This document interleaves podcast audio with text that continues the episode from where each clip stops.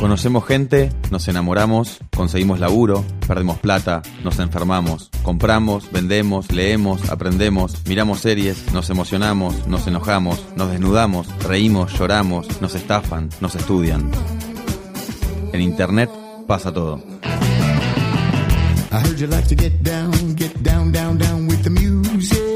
Let the funky beats move your little protein. My homies like to lay low. I got sentimental reasons why I love my music.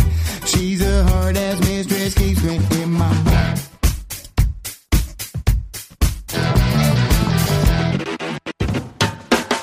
Bienvenidos a un nuevo episodio de Todo es Fake, el podcast de revista Anfibia en el que hablamos de las cosas que pasan en Internet.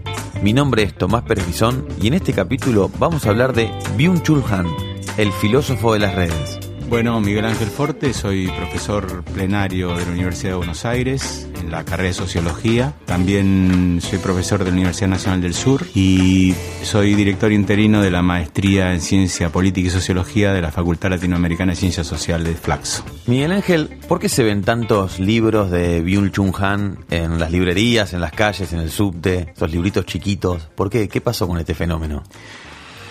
Mira, eh, yo creo que se juntaron dos cosas en Byung-Chul Han que realmente son muy difíciles de lograr cuando alguien se dedica a un- algo tan difícil como es la filosofía, por ejemplo.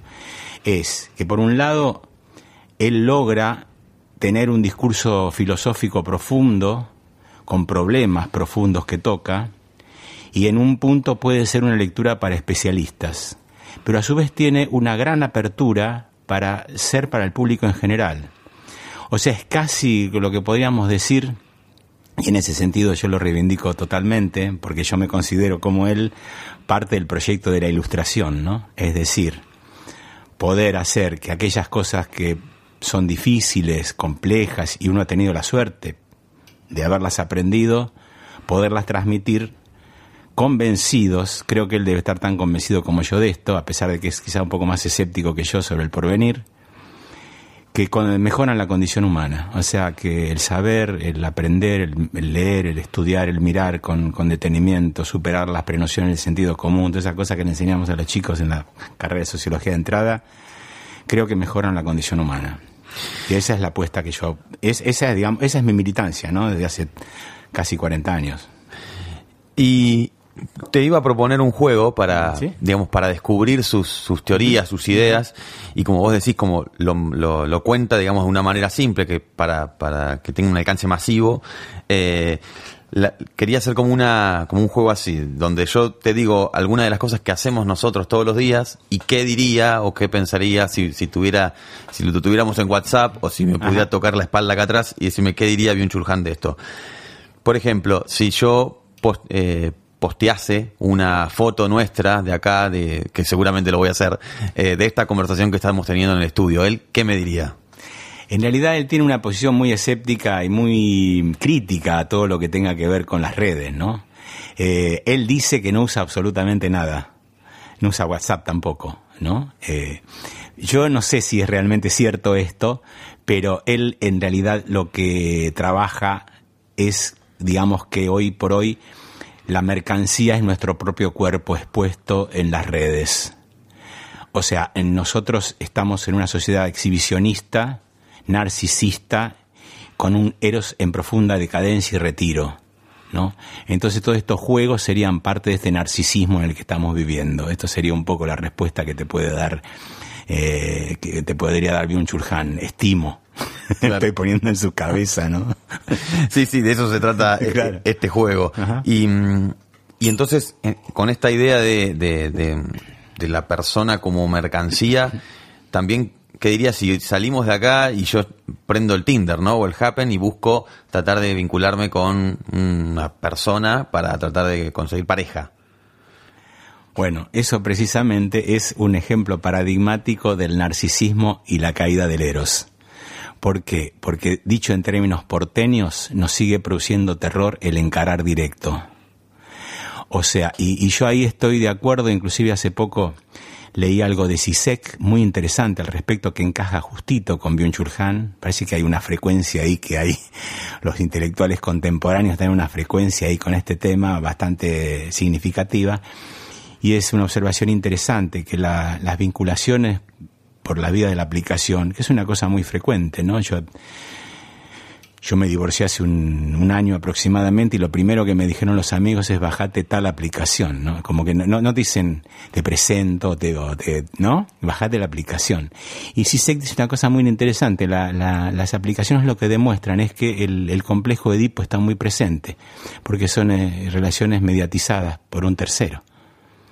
O sea, entre esas dos personas que se están vinculando en la aplicación está el sistema, que es el gran padre, digamos, ¿no? O el hermano mayor, ¿no? Ponerle el nombre que quieras. Pero están mediatizadas y eso es una gran verdad. Claro. Además, como estamos todos expuestos en las redes, no hay intimidad. Por más que nosotros cambiemos de nombre, cambiemos de forma, la intimidad ya está perdida. Es el costo. Y te La pregunta sería por qué hemos decidido perder el- la intimidad. Claro, sí, eso fue algo que, que hablamos bastante, en- como te contaba antes de empezar el, el podcast, eh, el año pasado con Paula Sibilia, que ya bueno, tiene como la intimidad como espectáculo, tiene y, y- y desarrolló mucho el contexto, el concepto de extimidad, y hablamos mucho de eso, ¿no? ¿Y te bajaste las aplicaciones? Esa sería la pregunta. No. Te. No, no, no, me resisto, me resisto, me gusta mucho la gente en vivo y en directo siempre, digamos, ¿no? Aunque sea más trabajosa. Pero tiene, es el encanto, ¿no? Es el encanto. Bueno, otra, otra, otra simulación, diría que hoy yo, eh, de alguna manera, hice home office, porque no fui a la redacción de Anfibia por una serie de, de cuestiones y tareas que tenía que hacer.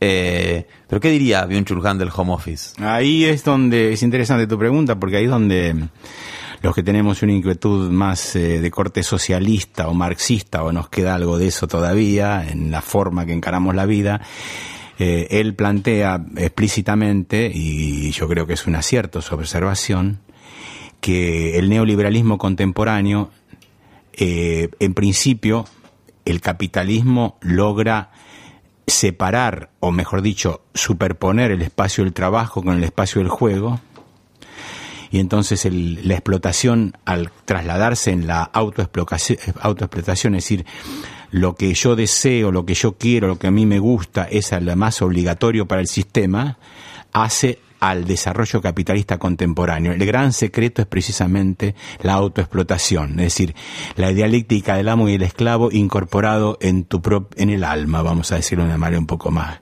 más profunda, ¿no? El amo y el esclavo incorporado en el alma y cada uno de nosotros portando nuestro propio campo de trabajo.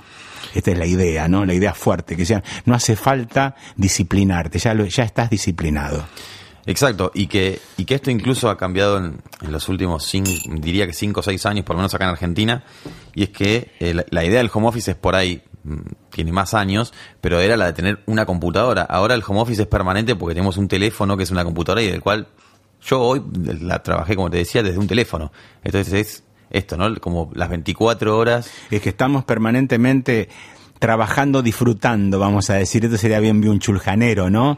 O sea, ese espacio de disfrute al tiempo de explotación, o sea, como que te, como que eh, la- lo, que- lo paradójico de esta época es que todo se cruza con la libertad. O sea, el home office se vive como libertad Claro. Libertad de ir al trabajo, ¿entendés? Cuando en realidad ese corte entre ir al trabajo, volver del trabajo, era importante en algún momento, sí, parar bien el ocio del trabajo, ¿no? Pero ahora eso estás, digamos, vos decís que libre soy, no voy, pero estás siempre. Prendés el celular y se te va a meter seguramente algo del trabajo, pero te digas más que seguro. Claro. Inclusive hay figuras que tienen que ver con ese mundo híbrido que vivimos, que es laboral y de disfrute al mismo tiempo, ¿no? Y, y en este sentido lo que vos decías de, de Además, perdón, ¿no? Sí. La obligatoriedad de la respuesta, ¿no? Tal cual. La obligación, suena el WhatsApp. Estar y- disponible, sí. Bueno, nosotros tuvimos una, yo tuve una dificultad con el horario, la dirección, y qué sé yo, inmediatamente, afortunadamente, el WhatsApp, digamos, a- operó ahí como para uno ya lo, es como parte de su propio cuerpo, ¿no? Sí, sí. Inclusive que, que nos, que nos falta cualquier objeto de este orden, nos volvemos locos, ¿no? Digamos, ay, que no tengo, que me falta el celular, enseguida ves en las redes, estoy sin celular, viste que enseguida aparece una placa diciendo que estás sin celular, como si estuviese sin, sin, sin, sin vida, ¿no? Claro, probable- y si yo no te hubiera contestado a los tres o cuatro minutos, vos eh, te hubieras empezado a poner nervioso. Además uno se angustia mucho porque ya in- inmediatamente se construye una obligatoriedad, ¿viste? Con las cosas uno enseguida se siente que tiene que hacerlo sí o sí, digamos, ¿no? ¿Sí?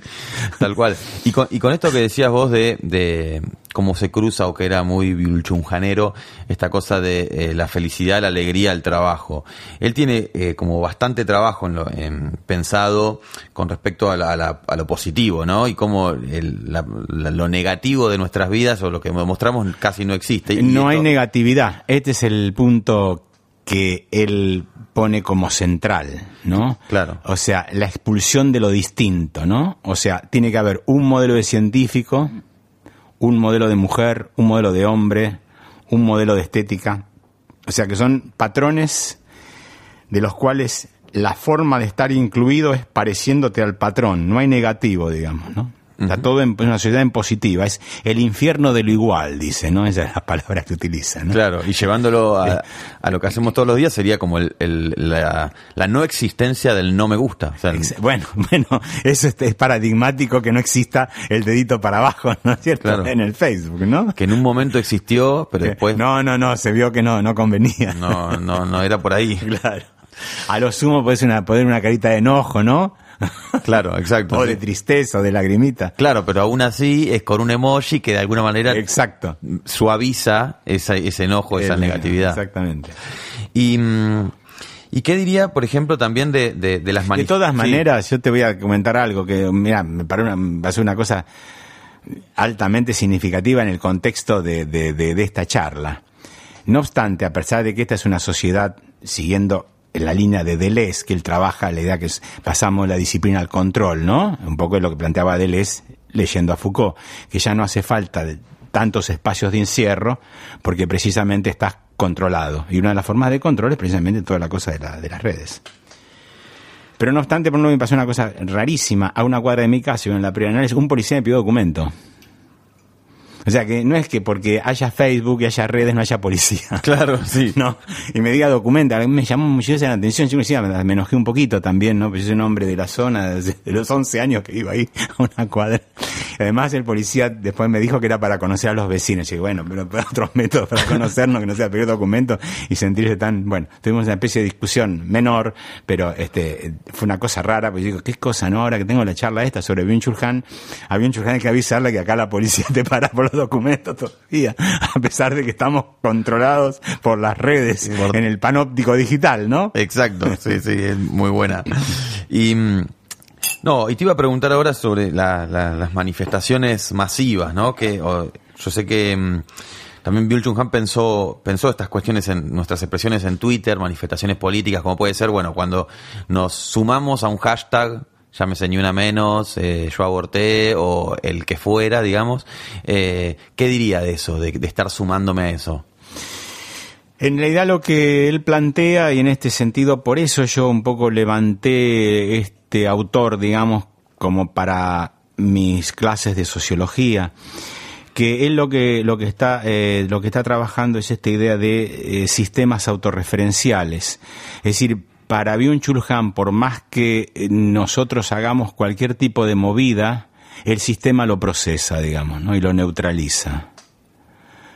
Esto no logra, no logra, digamos, o sea, logra cerrar sobre sí mismo, pero no, digamos, la revolución es un sueño imposible para, para, para que discute también con Negri este problema, ¿no? Es decir, para él estamos, digamos, en una situación que solamente una catástrofe, una distopía profunda, vamos a decir así, de esa es una que ve por, por ciencia ficción, viste, que, bueno, viene una invasión extraterrestre o se destruye el planeta y hay que empezar de nuevo. Él dice que los sistemas, digamos, se autorre- autorreferencian y, se- autorreproducen más allá, digamos, de nuestra voluntad, si se quieren. Ya que nos metemos en, en- Sí. en lo que es Twitter, es donde la red social donde, donde digamos, proliferan los trolls. Eh, en alguno de sus libros, eh, no sé si lo menciona con esa palabra, pero él habla, digamos. Del de- enjambre. En el enjambre. ¿Qué, qué nos diría, digamos, de, de los trolls? Bueno, nos diría en realidad que forman parte de todo este juego, digamos, que hacemos en las redes. Él dice que nosotros vivimos en una sociedad vertiginosa porque hemos perdido el sentido. Razón por la cual es una sociedad de angustia encadenada. Nosotros nos apuramos al instante que viene, pensando que va a superar la angustia del anterior y nos deprimimos de nuevo, nos caemos en angustia de nuevo. Él, le llama a este fenómeno discronía.